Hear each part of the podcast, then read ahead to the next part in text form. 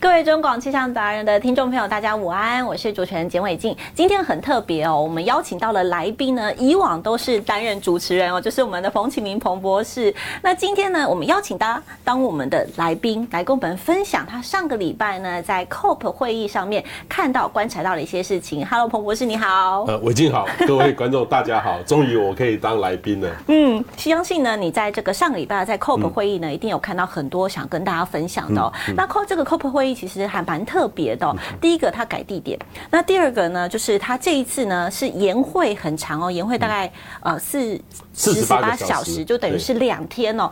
创下二十五年这个会议记录里以来呢，这个延会最久的记录。那彭博士可不可以跟我们聊聊说，这一次的这个 COP 会议，就是我们讲说联合国的气候变迁会议，其实这个是一年一度哦，很盛大，在气候变迁界这个非常盛大的一个会议。这个会议呢，在今年有什么重要的这个结论跟结果呢？好，这次的会议呢，可以说是惊喜连连哦。嗯，第一个是，其实，在去年哈，在呃波兰开的时候，原来哈。突然就是因为，呃，这个当时就决定要在巴西办，因为他每个州每年会办一次，嗯，所以各位知道，我虽然说对学气候变迁，唯一一个好处就是我可以。环游全世界，就每年换一个州，每年不同国家、不同州、不同州、不同州。但是有些国家很喜欢办，嗯，像波兰我就去过了两次，两次两次气候会议。嗯，所以在去年哈，在这个波兰开气候会议的时候，就开始说，原来因为原来现在在西巴西办啊，我没有去过巴西，嗯，很高兴。可是去开会议的当中就宣布了，因为巴西的新任的总统哦，号称是巴西的川普总统。哦，其实今天有一个新闻，川普被他们的这个议会国会。被罢免，罢免了哈，提罢免了，这是史上第三个，但是罢免也不会真的总统会下台了哈。那当时呢，他就反对气候变迁，所以呢，当时就是巴西总统说办这个我没钱 不办了，所以后来我记得会议前几天快要结束的时候，哎，大会宣布。智利来举办，就同一个是南美洲，然后后来呢，再换成是西班牙，因为在前一个月哈，等于是这个会议要前一个月要办的前一个月，呃，这智利有动乱。其实我在大概六七个月以前就。把这个票都买好了，飞机票买，因为要坐很远，对，所以我要早一点买票，要便宜一点。然后后来呢，就突然改了，那改了我们就赶快去换。嗯，那还好呢，其实我觉得，因为马德里那个场地我去过，嗯，所以我说真的啦哈，我觉得这是有史以来场地最好的地方，场地最好，因为我们去开那个会，很多地方是找一个空地在搭棚子。说真的，好不舒服，会不舒服，所以这次的那个设备场地比较好。这次就有一点像是我们在我们的南港展览馆，或者是我们的世贸。哦，他们的世贸，他们的这个会议比我们的世贸大好几倍，好大好大，比我们世贸等于是类似我们世贸或南港展览馆这样的东西，很大很大大很多。所以我觉得第一个是有史以来会场，我觉得最舒服，没有那么的冷。嗯。第二个呢，它的这个呃交通哦，给我们节约免钱，嗯，所以我在那边没有花什么钱，这其实就是没。说只有吃而已，没有花什么钱。然后另外一个呢是这个会议呢，因为它本身最重要的是希望呃要谈巴黎气候协定的第六条嗯，Article Six 第六章啦，哈，第六章第六章呢，其实最重要的是要谈这个呃巴黎气候协定，因为我们要减碳，减碳里面呢很重要的有一个是哦，哎，我减了，我有一些方法，我可不可以跟你你来认定我？呃，到底对或不对？哦，而且就是我，我承诺我要减，就像我现在承诺我要减肥，嗯，呃，我承诺我要减肥，那我要减肥的情况下呢，我自己说我要减肥，可是我有没有照着我自己承诺的来减肥啊？那你来查核我，你会发现，哎，彭博士，你那，你根本就是嘴巴讲减肥，实际上你还是一直在吃很多，不对，不对，不对，你要严格限定一下。然后另外一个呢是，哎，我减肥，可是我减尾率可不可以找你一起来减肥？嗯哼，我们一起来减肥，那彼此呢，我们有没有更好的方法来减肥？所以这个就是巴黎气候协定里面很重要的，就是说它有一个叫做碳市场机制。其实气候协定呢，它本身它是要靠金融来解决这种所谓能源或是排碳量的问题，所以它需要一些方法，碳市场。所以这次就是要谈这个。但不过呢，我跟各位讲，其实这个后来是通过了一个叫做呃智利马德里的行动时刻 （Time for Action）。哦，这又是什么？所以最后的这个结论跟我们原本想谈的好像不太一样，对不对？就是一个标语，就是一个标语。呃，action。说说真的啦，所以你会觉得说有没有什么关注的议题？我觉得，呃，这次本来就是，我是觉得，因为其实说真的啦，大大家很多的批评，因为后来呢，这个联合国的这个这个秘书长哈，这个他这个公开的批评，disappointed，这是他的推特，他发出来的时候两一一分钟后，我就脸书看到了，哇，联合国秘书长第一次会公开说失望哦，失望哦，失望。那他本身呢，我觉得呃，因为这次是智利办，那智利是由他的环境部长弄，那说真的，我觉得。他在政治的手腕，或是对议会的掌控，嗯，因为他不是他国家环境部长，他是全世界的这个大会的主席，他经验可能没那么够，所以说真的，他就没有办法获得所有大家的认同，好，所以说真的，他最后我刚才说，哎，你刚刚问我说什么是行动时刻，嗯，就是因为 action action action 要做要做要做，可是内涵。因为又很复杂，啊，说真的，这个事前的准备功夫还不够，所以到最后呢，细节还是有很多知名的盲点，就把它留到下次的会议。才有结论，所以这次的会议的结论又是说，我们下次会议一定要结论。OK，好，那嗯，其实我们讲说，最近这几次 COP 会议有一个很重要，就是在巴黎的时候，嗯我们写这个制定的这个巴黎协定。那针对巴黎协定呢，在这次 COP 里面有更多，所以刚刚讲的第六条之外，那其他的部分有更多的部分是可以被确定下来的吗？就是那个第六第六章，第六章目前来看的话。基本上是没有确定下来，出出，但是他越告诉大家说，我们明年呢，呃，希望年终，因为其实是气候会议有一年有两次，嗯，一次在德国的波昂，一次在年底在各个国家，像明年就在英国的苏格兰的。Glasgow 哈，呃，那个是一个很地很美的地方，我去我在旁边经过，然后那个他就希望在那个之前一定要有结论，因为那里面就牵涉到技术上的磋商的细节，例如说我我我要减肥，跟你一起减肥，然后我们之间呢，哎，我我帮助你减肥，那我有功啊，嗯你懂我意思吗？要是我的减肥经验比较好，哦，我透过各种运动，我我来教你，人家你也减肥了。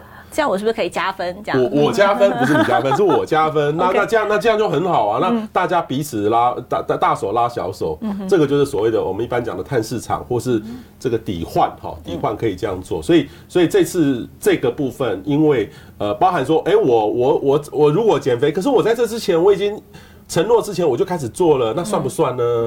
那这个就要这个就要去去确定，所以这次呢，这个关键议题还是有些歧义，所以要等待下次。OK，好，那其实我们也知道说，其实呃，气候变迁跟政治跟经济好像有那么一点的关系哦。很多人都会讲说啊，像美国的这个川普总统就说，哎，世界上这个气候变迁是假议题，而且它会影响我们的经济发展哦。所以呢，其实这个美国也已经说确定了，他要退出巴黎协定。好，那这个美国这个动作跟美中最近关系的紧张，对于说我们接下来制定的这些气候变迁，接下来要怎么走，会不会也会有一些影响？其实第一个是。呃，全世界的领导者都在转正。我我参加气候会议哦，这是我第呃二零一二年参加，到现在为止是第八次，第八年了，第八年，第八年，我每年都去参加。然后呃，我是我原来大概都会参加大概十天，但是我最近这几年因为自己比较忙，大概一个礼拜。那我观察呢，其实就是说，呃呃，例如说原来哈，像美国是一个主要要角，在奥巴马时代是。奥巴马时代很认真，嗯，奥巴马也因为。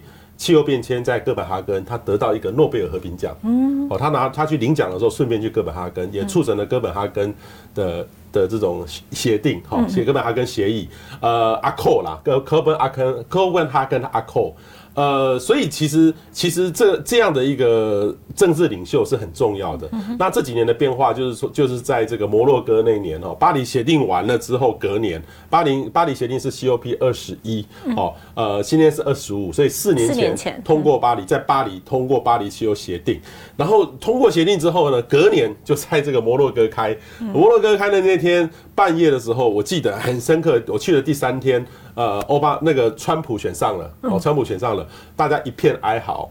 然后我跑到美国馆去，要想问访问美国的人，美国的人不予置评，然后没办法回应。所以说真的啦，然后这几年呢，你就看到川普上任，他否定的气候变迁，所以，所以其实在这次的这个过程当中。呃，美国还是有参加，因为他是不承诺巴黎气候协定，对，但是他还是在 UNFCCC 气候变化纲要公约的会员里面，嗯所以他还是参与一些谈判，嗯但是这个气氛就怪怪的，好怪怪的。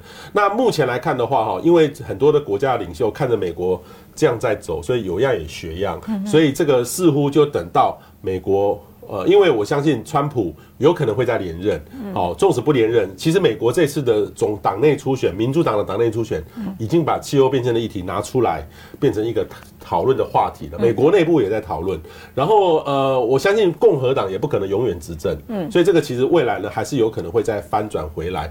那另外一个呢是中国，因为美国呢是全世界第二大排碳国，那现在是中国是第一。那中国呢过去呢也是很强硬，他就拉打着美国，你这种先进国家，你先把钱交了再说，因为气候变迁要要要有一个一个气候的基资金哈，结果。结果美国都不不拿钱出来，很多的国家都不拿钱出来，那他就打着说，你先把钱交出来，你先付完你之后的责任再说。所以今天今天其实其实这个呃这样的这个行为呢，呃中国过去是。一直拉着美国，但是中国这几年突然变成第一大排弹国之后，嗯，他也收敛了。那特别是今年的这个中国的代表团团长，嗯，呃，换新血了，换了一个新的人，嗯，而且他们内部的年轻人全面抬头，所以我看到那谈判代表都是新的面孔。当然，但是新的面孔，可是他们都去了十几次，所以说真的，我觉得中国也在找到他的这个基调当中，他希望。呃，他未来在气候变迁，他到底要领导，还是说呃被这个呃这种被别人检讨？所以他也在步步为营，在经营这些东西。所以我说真的，这个国际的情势哦，呃，因为这次呢会议不是特别大，所以大概都是以部长级环境部长为主。那可能未来这几年看联合国有没有办法把它往上拉，因为这个气候变迁呢，一定是要靠上位的人哈，上面有决定性的人。他一声下令，有这个决心才可以做。一般来说的话，技术人员因为就牵涉到像台湾，如果环保署来做气候变迁，绝对做不起来，因为它毕竟是一个小小的部位，虽然也是部，可是很多的国家大概都是上面的人。觉得这个很重要，选民觉得很重要，他就觉得很重要，就会积极来做这个事情。所以目前全世界，我觉得大家有开始重视到政治的这些问题很重要。那这次其实政治参与没那么多，导致呃，我们就看的是 Article Six，它其实背后就是气候的呃金融 Climate Finance 这个议题，可是。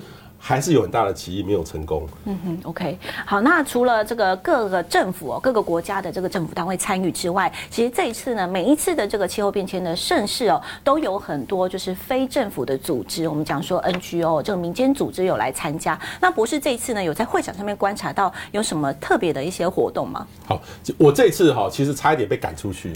为什么？因为我那次准备要开大会的，高阶的各个部长要开大会，那我想要在后面听。嗯。我想要听每个部长谈他的概念，我都是静静的坐在后面，因为我们台湾不是联合国会员国，我也没有办法发言，我也不想呃让大家觉得我们很很是一个 trouble maker，所以我就坐在后面慢慢听。可是我走的时候发现，突然有人在大喊，大喊，就年轻朋友聚在一起大喊，然后就把那个入口就堵住了，入口就是进到大会的入口堵住了，然后一直喊很大声，那我就拿起手机出来。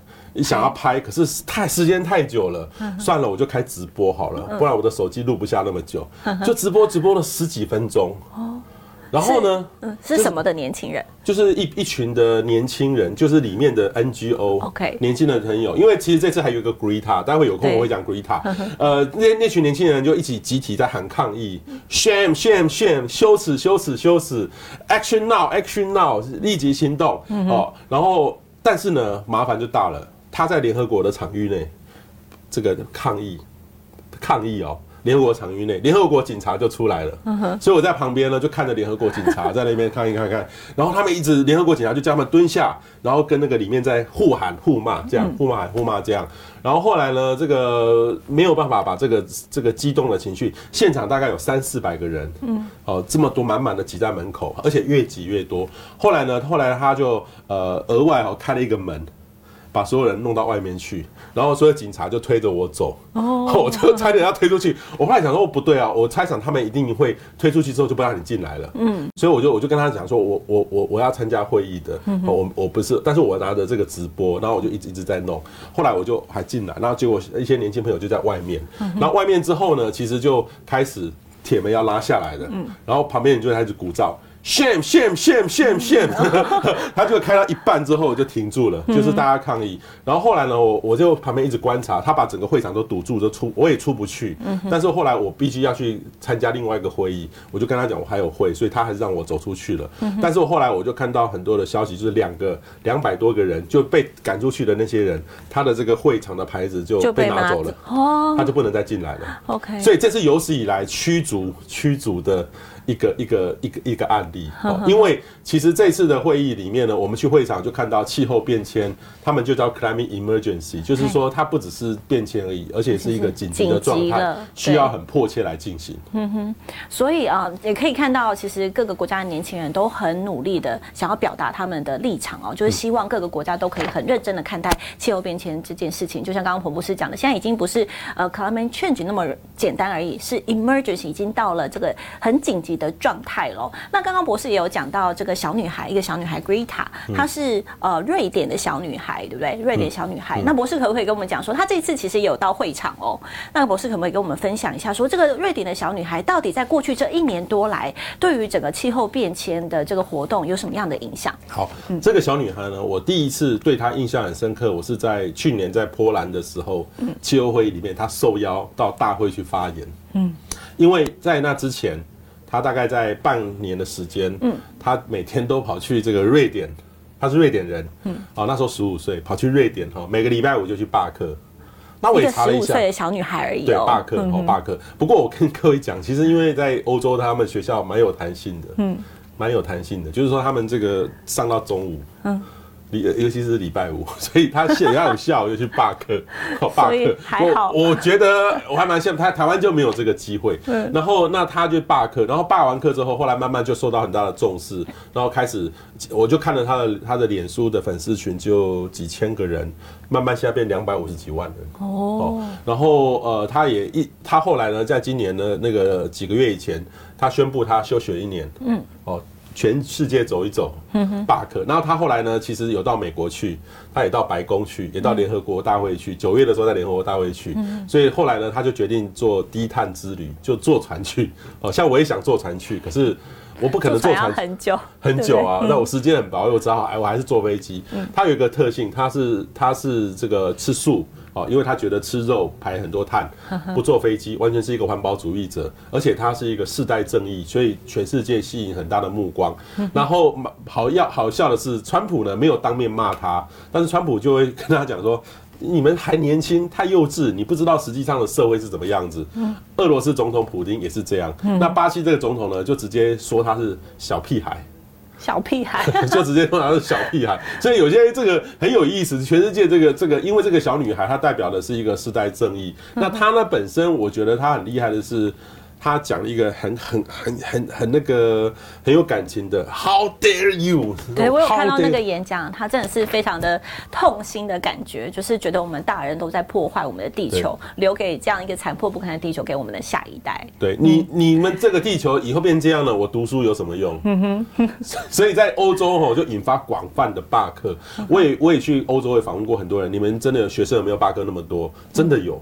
那我们东方文化、儒家文化很像比较不。允许罢课这件事情发生，觉得我们的习惯是说，伟静，你你如果要罢课哦，你等你这个考上好大学之后，考上台大之后，你哈。这个好好再再来想，这你的人生就是在台大或是怎么样。然后呢，如果呢你台大好好念书，以后你就可以做大官，做大做大官才可以做大事。这是我们儒家文化，所以我们在东方很难。可是，在欧洲其实他们会跟很多人去讨论，所以其实欧洲或是美国也开始就这种罢课的比例开始提高很多。所以我觉得他是代表这次会议一个很大的精神。其实，在他之前哈是高尔。高尔，哈高尔。那不过呢，他也引发很大的争议，就是说，像他这个开完会之后，他就坐的火车要回瑞典，所以他的火车他就拍在说，哎，我那一段那一段坐火车，我坐在这个上上面哈，拍了这一张照，就人家觉得哇，你这怎么没有位置啊？坐在这个火车，坐在坐在地上，好坐在地上。后来这个德国那个地铁公司他就说，呃，如果这个 Greta 他也说，他坐我们的头等舱哦。他他全他某一段也很大段那张坐我们的头等舱，受到我们很大的礼遇礼遇哈，他或许提到会更好。嗯哼，所以后来网友就批评，你看他就吃着坐着头等舱，这这是假假的照片，合成照片啊，然后非洲饥民在这个地方这样讽刺他了。但是我觉得这个其实，我觉得他在这个当中呢，是代表一个世代正义，一个社会的良心去做一些改变。我个人还是觉得高度肯定，但是我相信他他这样做，呃，就是这几年那。每一个人都有每一个人使命啦，我也鼓励他去继续往这样方面继续去努力。嗯，那我也我是很羡慕他可以这样做了。对，其实就是在欧洲比较有这个这么大的自由空间哦。同时，他同也是登上了最新一期的这个《Time》杂志的这个封面，对不对？对，对，就是这个封面人物。嗯哼，代表说，其实他这个影响哦，真的是代表是一个新世代的，就是我们年轻世代的这个为我们气候变迁、为我们地球来发声哈。那我们中间来看一下网友的提问哈。相信大家对于这个气候变迁会议都有很大的这个兴趣哦。第一个，这个渔民哦，他说，彭博士参加这么多次哦，从二零一二年开始，对台湾这么多次的这个气候变迁会议，对台湾有没有什么样的建议？我觉得要我们要很务实的去做一些实事了。嗯嗯。我觉得台湾要更务实。而且我觉得是第一个是，呃，台湾的民众哦，嗯，说真的没那么关心，可能我们离联合国很远了，所以对国际的呃的的趋势没有那么关心。但是我跟各位讲，这个气候变迁的问题是整体的，我们如果没有做得好的话，其实呃，未来我们的企业在国际化的，我们不可能只靠台湾内需产业在做，我们一定要走出去。所以，我们对于国际的这个问题不重视的话。这个对未未来的发展，这是一个很大的障碍，所以我们一定要去重视。那政府一定要务实的去做，那民众呢也要知道这些事情。然后，例如说最近要选举，我们也可以问问我们的候选人。你的气候政策是什么？你有没有气候政策？你没有气候政策，你不应该这四年我们就不应该投给你，因为他是在未来未来代表四年他会帮我们做些事，所以我们要问问他，因为我们很像没有一个候选，没有特别一个人他把气候政策讲得很清楚，这是我觉得很可惜的地方。对，特特别其实海台湾是海岛国家，很多天然的自然灾害哦，其实气候变迁对我们台湾一定都会有非常显著的影响啊。那接下来这个宋凤雄这个网友他提问说日。日本建筑物防震基础工程比台湾好，那台湾呢？这个排水排污管线缺失很大哦，这个楼板防水很烂。那日本防洪治水很烂，博士你怎么看？其实日本不是不是说防水防洪治水很烂，他们很好，只是说有时候他们日本也会争议说我要。跟大自然共生，洗淹就淹，还是说你要做到不怕水淹，还是要做做完全不怕水淹，还是说淹了不不我还有韧性存在？所以日本已经进化到一个概念。但是你注意到日本今年的天灾都是超过破纪录的，嗯哼，破纪录的。我们台湾如果遇到超过我们一百年、两百年的这个雨量或是风的话，其实都是很大的灾害。所以日本这次也超过了。所以我们人类其实现在所有的防灾大概都没有办法想象超过。我们所有的历史，我们因为我们的记录就是一百多年，对，超过一百多年的记录就是会有灾害。那未来气候变迁之下，一定这种极端事件会增多。嗯哼，所以这也接下来我们谈到说，今年哦，这个冬天，相信大家到目前为止都觉得说，哎，冬天好像没有以往这么的冷。今年虽然说凉的状状况比较早一点点，九月初就开始凉了哦，但是呢，一直到目前为止都还没有一波寒流。去年度的冬天也没有寒流，那所以呢，这个网友就有提问喽，这个张发伟提问说，这两年的冬天温度好像都偏高，会不会以后四季的气候只剩下夏天，不再有春秋冬呢？其实这已经在发生当中。对，如果大家有发现的话，已经在发生了，对不对？当然，冬天有时候来的时候会更冷。嗯哼，嘿。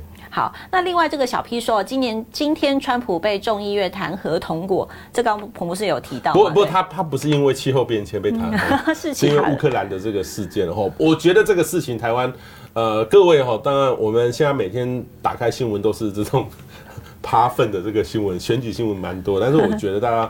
可以关心一下国际的新闻、啊，真的，国际的新闻，特别是这个气候变迁的议题啊，一些国际的新闻哦，我们大家都应该要多多的关心哦。毕竟我们现在就是一个地球村了嘛，对不对？好，那接下来呢，我们再继继续请教彭博士哦。呃，我们刚刚其实也有网友提到说，其实呃，台湾的气候也正在改变。那么，其实今年这个 IPCC 呢也有出这次这个会议也有参加嘛，他也有出报告说，哎。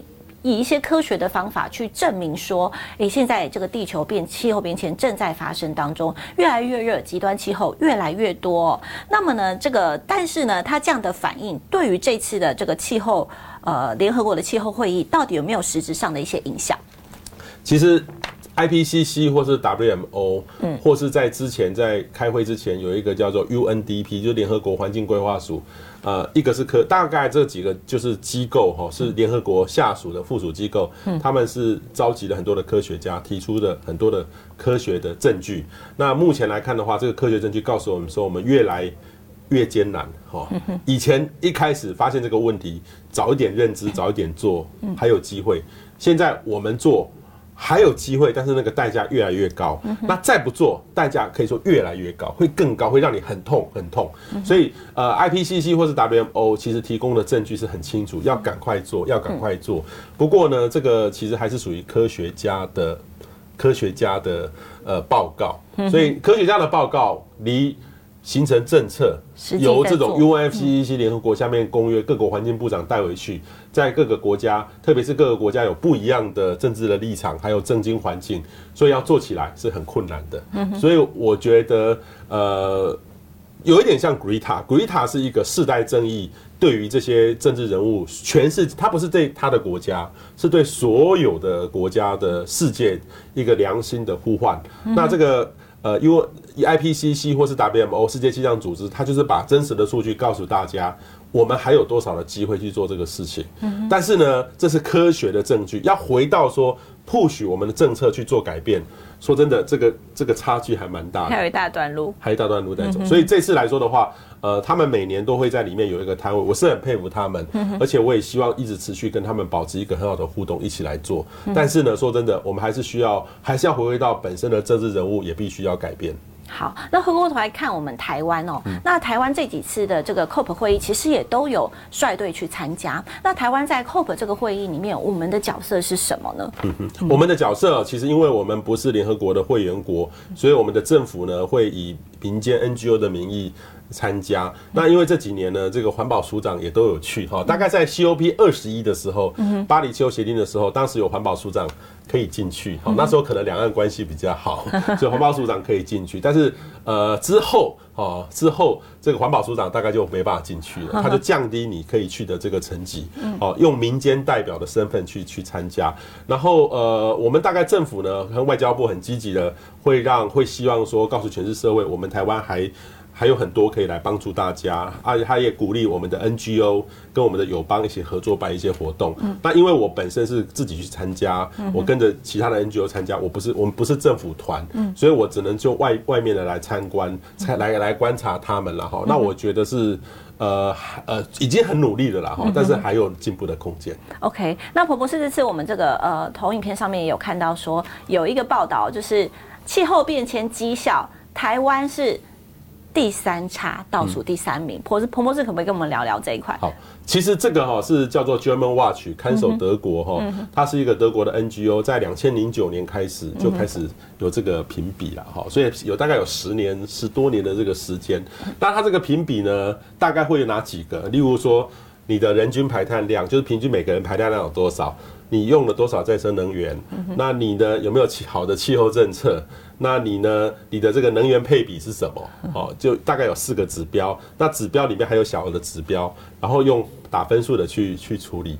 那里面分数最重呢，就是人均排放量。嗯，人均排放量。所以很多人说，我我们其实比我们差的国家呢，大概就是沙地阿拉伯。产油国嘛，产石油国家，然后还有美国，美国就是现在汽油政策回归到不相信汽油变迁，所以很刻意的在它某一项的分数，它其实是一个综合的分数啊。说真的，它不是科学的分数，就是一个考试。呃，我觉得这个是这题比较重点是几分是几分哦，大概是这个意思。所以你说它有没有百分之百的科学证据？我觉得。还是一个问号，有一个有一个一个问号，它就是一个概念式的东西。所以有时候像印度，你有没有印度第九名？印度空污那么严重，为什么第九名？对，为什么？可是印度的人均排放很少啊。哦，因为他人多。所以平均起来呃没有没有，他们的生活习惯还没有像我们消耗那么的多。OK，然后他们也也也有一些燃煤，但是没有像我们台湾这么的密集，这么的大。所以印度的人均排碳量，呃，是我们不到三分之一多。我们大概一个人十一公斤。哦啊，像中国虽然你要三十米，为什么凭什么中国比我们好？可是中国人均排碳量不到我们的一半呢、所以这个分数一弄起来就就差了，所以它是一个综合性的指标。那另外一个呢，是我们之前呢，我记得我们通过巴黎气候协定的时候，我们也觉得未来几年我们有一个好好气候政策，应该会往上提升很多。可是呢，我们看得到别的国家。也因为有 NDC 都定出来了，所以这个大概就差不多。因为这个是相互比较的，相互比较的。那这几年呢，我觉得说，我说真的，必须老实说，我们的政府对于气候变迁没有那么的重视，哦，没有那么的重视。因为气候变迁其实讲到说要减碳，哈，要减碳，那其实我们生活上就要改变了。对。那通常就是说，哎，伟静，我们现在为了气候变迁，从今天开始你不准。坐捷运不准用电来上班，你会不会很痛苦？你会出来抗议？会觉得很不方便，很不方便。那所以老实说，这个就会掉了选票。所以其实我们过去呢，在这几年，我们也看到政府有时候遇到一些不方便，会一个转弯，所以就造成说我们这个呃转型的速度。有啦哈，我们的再生能源如果明后年起来，应该会好很多。但是呢，相对之下还是不够快，因为很多国家很快，然后我们政府也不是很积极，然后民众呢虽然意识很高，气候变迁意识很高，可是做的太少了哈，做的很少了哈，所以会讲没有做，这个是台湾的写照。所以我觉得。未来哈，如果还没有大幅度因为这个改变，当然我觉得还有别的指标了哈。我也跟他们的 German Watch 人讨论过这个话题，哦，讨论过这个话题，就是我们的这个人均，我们我们的减碳量没有往下降啊，哦，以前是一直成长很快，可是这几年差不多啊，所以各种的数据，你看这个是欧盟的报告，我们二零一八年恐怕还会往上走，哎，这是他们的报告，然后呃，其实其实所有他都指出来台湾的问题在哪里了，所以说真的，我们还有很大努力的空间呐，哈，呃，刚。刚刚有一个渔民说，昨天证监会结束，没有候选人提到气候变迁议题，好失望。其实有哦，宋楚瑜哦，哦，他突然提了，但是我我也想要，我还因为我没有空听他怎么讲气候变迁，他有可能讲我重视气候变迁，但是做了什么事情要说清楚。哦，因为气候变迁其实在呃，我举个例子，例如说，你知道里奥纳多？知道。里奥纳多以前是一个大牌的明星嘛？对。他。他之前都是一个花名在外，嗯哼哼，虽然他演戏演得很好，对不对？对对对对，都没有得到奥斯卡金像奖，可是他做了气候变迁。对，他最近很积极的，这几年很积极在推广这个气候。后来他就得到了，他就得到，因为气候变迁这是一件很好的事情，嗯，有一点漂白的效果，可是漂白要做啊。李奥纳多至少拍一部电影啊，嗯，他本身是很努力再去做一些改变，也去说服大家。对，但是我们大家可能会说，但是做的可能不是很多。嗯哼哼。所以啊，彭博士这一块啊，对于这一块台湾政府的作为，你有没有一些什么建议可以给我们的这个一些政府单位？我其实，在我的脸书写了两件事情。嗯，第一个，我觉得台湾政府不应该全面否定 German Watch。这个把我们评为第三，如果明年变成倒数第二，也是理所当然的，也有可能会，也有可能会发展。所以，其实我觉得 German Watch 就是把它，我们应该政府努力了，好好去看它里面，我们还有什么部分可以加强，分数可以提高。那但是这个每做一件事情呢，它都需要很大的勇气去做，所以这个需要得到国人的共识。所以我建议是说，总统要开一个气候变迁的会议，邀请各个界，然后因为工商业，我觉得我要发展啊。你最好给我越越便宜的电越好。可是环保的人会觉得说，我们要多用绿能，绿能可能稍微贵一点点。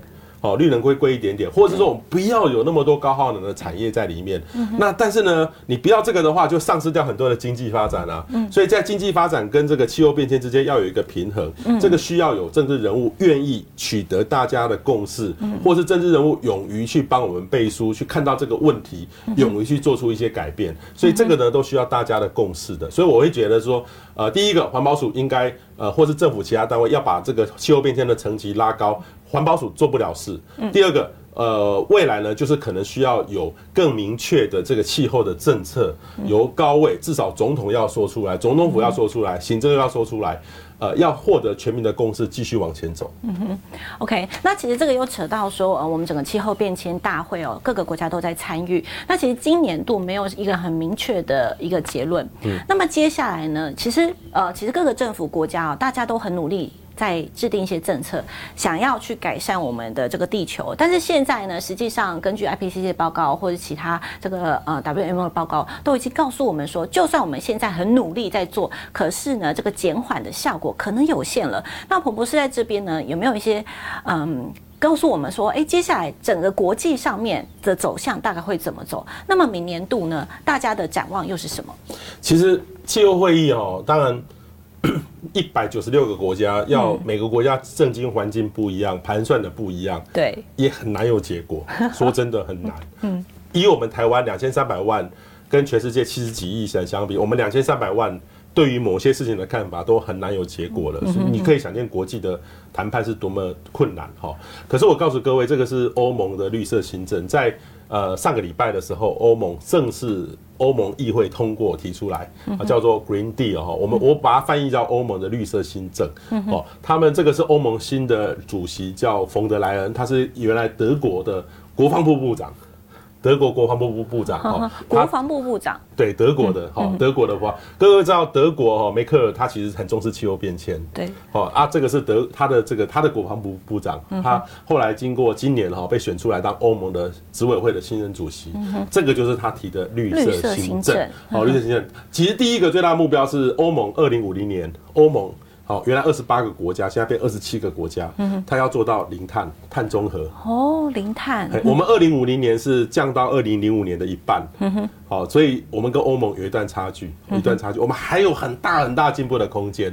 那另外一个呢，是它这个包含了，它大概就是说，它希望这个有一个历史性的目标，欧盟来重建。当然，我觉得。因为各位知道，这个全世界工业发展、工业革命是从欧洲开始起来的，嗯哼，所以欧盟觉得看到这个问题、普世的价值，他愿意带动来率领全世界来做出一些改变。所以它化石燃料跟污染基础的传统产业模式已经过时，跟自然脱节了。所以他觉得这个是一个新的气候正纲成长战略，而且呢，他觉得呃未来欧盟要做气候变迁的领头羊，在做这个事情。所以他该做什么呢？就是碳中和，二零五零。然后循环经济、建筑哈、建筑建筑物，然后零污染、生物多样性、农场到餐桌的策略，也就是说，例如说，欧盟有很多的研究都探讨蔬食，或是说这个运输，或是一些食物加工品的问题。然后资金哈、钱研发跟创新对外的关系，所以欧盟呢会大幅度增加绿色金融的投资哈，占 GDP 的二一点五 percent，所以这个很高。我们在台湾大概我不知道有零点几，我我也问过这个数字，提提不出来。好，所以接下来啊、呃，我们希望就可以呃 follow 说欧盟这样子绿色新政的这个，也可以让我们的台湾的这个环保署来做参考哦。对对。那我们这次台湾呃环保署去参加这个呃气候变迁会议回来，你觉得我们台湾的这个政府会有什么样的改变吗？你要说真话还是假话？都听。真话，我希望彭博士可以跟大家讲真话。我觉得不会改变的。我觉得不会改变的，因为你说嘛，这个。这个是欧盟的排碳量持续在增加。那假设他们把我们算出来，我们什么都在成长，很多东西都在成长，是要那就要去做改变啊。那绿运输，当然绿能我们有很有一些改变了，应该会会有会有一些变化。可是其实还不够，还要更有雄心。要更有雄心，就要打破制度。那各位知道，在我们在台湾我们的公务体系里面，打破制度是最困难的一件事情。对，其实。都需要有一些不一样的政治手段去做出一些全面的改变。那我们台湾的政治人物似乎闹冒不起这个风险。例如说，我们谈到，我记得很小的时候我就听过，我在大学的时候就听过，我们台湾要成立环境资源部。应该没有，在我研究所的时候，哦，环境资源部把它弄在跟很多国家相较。可是这十多年过去了，永远在空中。所以，所以我觉得台湾要做到气候变迁，是真的需要很多。政治人物重新的去思考这些问题，那民众呢也要大幅度的去支持，要去问他们，要去问他们，他们受到这个压力，政治人物就会跟着做改变。那政治人物改变，当然行政机关做就是做出一些改变。传统的行政事务事务机关是没办法做气候变迁的，这是我的观察。所以我说真的，我们还有很大努力的空间。OK，好，那我知道我们知道这个彭博士在台湾是很知名的气象主播，跟我一样，我们都是气象主播。那彭博士呢？其实也有参加这个世界各地的这个气象主播的这个叫什么协会。对，那这一次呢，其实彭博士在 COP 会议上面呢，哎，也有针对气象主播这一点提出了你的看法哦。就是我们气象主播呢，在台湾是传达气象的知识，但是其实呢，我们同样的也可以传播一些气候变迁的知识。彭博士这部分可以跟我们讲一下，气各国的气象主播现在是怎么做的？好，呃，我在里面呢，我们开了一个记者会哦，嗯，因为我是用实际的志工的身份，呃，办了一个在联合国的一个记者会。对，那我们的主题叫做气候紧急危机哈，紧急状态。Climate Emergency Public Awareness and Action，我啦哈，然后我们我请到一位澳洲，这是我们组织这次推派出来的，因为这次太赶了，很多人没有办法到西班牙，这是一个澳洲的这个。Monash 的大学的一个计划经理，那还有呢，我特别请到林子平教授，成大建筑系林子平教授，啊，我们跟他在合作一个热岛降温大联盟，哈，那我觉得这个例子是可以跟大家分享。所以我们因为为什么呢？因为其实巴黎气候协定里面很多条，其实里面有一个十二条，就是教育、好训练，还有公众的意识的提升，这个很重要。那其实气象主播呢，本来就是一个。呃，非常信赖的一个来源哈，可以来告诉大家面对气候变迁。所以我告诉各位，这个是我参加了全世界气象主播的组织哈，每个都像伟静，女生就像伟静一样漂亮哈，漂亮又有智慧哈，不是只有漂亮，是又有智慧。他们大多数人都是有专业的气象的背景。因为各位知道，在电视台播气象，你不可能不懂气象，嗯，哦，所以他们每一个人都基本上都是大气系毕业。当然有些是传播传播，呃，但是他们很努力会去学，哈，很会去学。那我们呢有主持一个组织，就是气候无国界的组织，所以我们发现，哎，我们一起可以来做一些事情。这是我们全世界的主播，我们去前年在这个比利时一起聚会，因为气象主播呢是最可以信赖跟最佳的气候的沟通者。那我自己呢，在我们呃我的节目里面就常常会。呃，谈到气候变迁，所以很多人会跟我说，彭博士，你的气象比较不一样，打破传统哈。但是说真的，要说服很多人很困难，很多人都觉得说，我你跟我讲明天天气就好了，你跟我讲气候变迁干嘛？那我们这个组织呢，也获得这个很多奖哦，国际的奖哦，这个呃 Best Climate Solution 哦，最佳的气候解决的二零一八年的奖。那我们呢就会合在一起，就是我们要鼓励，要告诉大家，还有支持。全世界的所有的气象主播，所以我我本身参与他们的一个叫做 WhatsApp 的群组，所以我说真的，我每天都会看到全世界哪里发生灾害。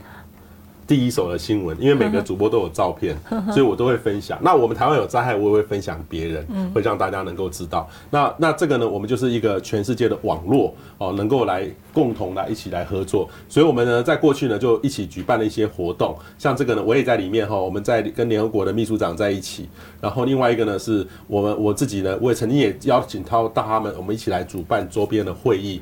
来讨论这些事情，我们也开呃，例如说跟联合国的专家一起在一起，这是我了哈，有没有看到？这是我了哈。然后另外一个呢，我们一起拍，你有没有脱穿着赤脚？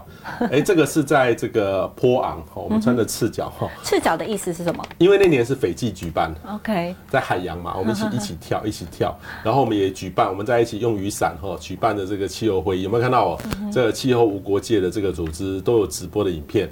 那去年呢，我们在卡托维兹，我们也办了一场。那今年呢，我们也办了一场哈。那我举例这个是这个加拿大的这个代呃一个呃计划经理他说的哈，他们觉得气象主播，你看气象主播除了报天气之外，告诉你气候变迁是什么，这是气候变迁的沟通者。然后呢，他们发现这个全世界对于气候的讯息里面哦，第一相信的是科学家好。然后呃，然后另外一个气象主播，嗯，然后最差最差的就是政治人物，所以政治人物不是不重视气候变迁，不是只有台湾，很多国家都一样，所以要一起来做了好。所以说真的说真的，这个我那时候就提出来，我们要怎么样做呢？我们要呃鼓励大家问问你的气象主播。呃，到底这个是极端气候吗？是不是这是真的是气候变迁？那我们我们如果气候面临到紧急状态的时候，我该做些什么事情？然后我们明年呢，预计在西这个英国这个呃 Glasgow 呢，我们希望呃每个气象主播来预报二零五零年的天气，播给大家看，因为二零五零年的天气势必。很好报，对不对？就把地球讲得很严重就好了。都是夏天，都是夏天 哦，会四十度哈，这个就是就是未来的对未来的情境。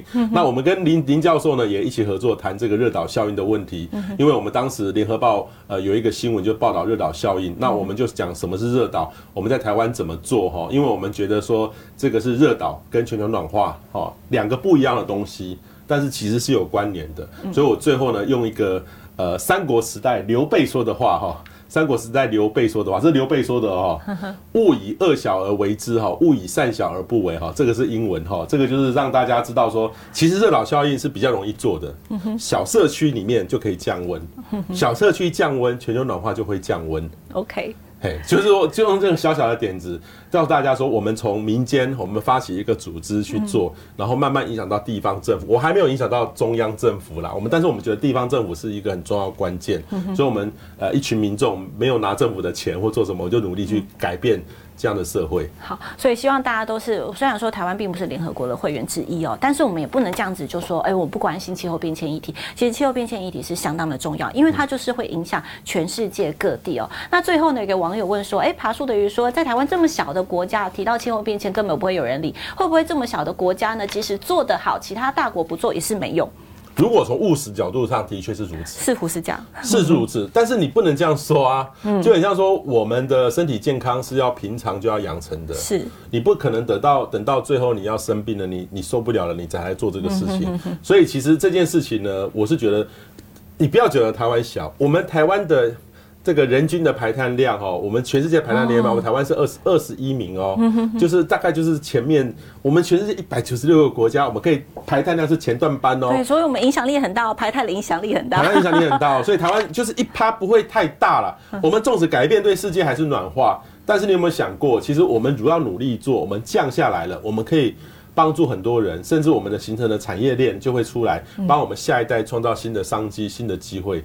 呃，如果没有看到这个机会的话，我们下一代他呃新的工作的机会恐怕就会越来越少。所以我会觉得说，大家不要那么短视的说啊，干嘛做？反正我们这做了也没用，我做了你还你再浪费也没用啊。我们应该鼓励大家一起来做，那就改变的话。诶，我们就有一个新的好的范例可以帮助全世界。那这个范例呢，不是只有我说的范例，还有一些全世界可以做的创新的循环经济的。碳市场的新的工作在在里面，像我这次其实印象很深刻是韩国，韩国的碳市场呢，他们他们不叫碳，不用碳税。哦，我觉得碳市场比碳税好，好，不过我们我们政府很想想要收碳税啦，但是碳市场呢，其实它需要很大的决心去做。韩国呢这么遇到很多的艰难，但是他们这这三年其实改变了很多，所以我也看到我们周遭的国家，呃，很多国家都在进步。我觉得台湾这几年。对气候变迁的议题没有进步，这是我很忧心的地方。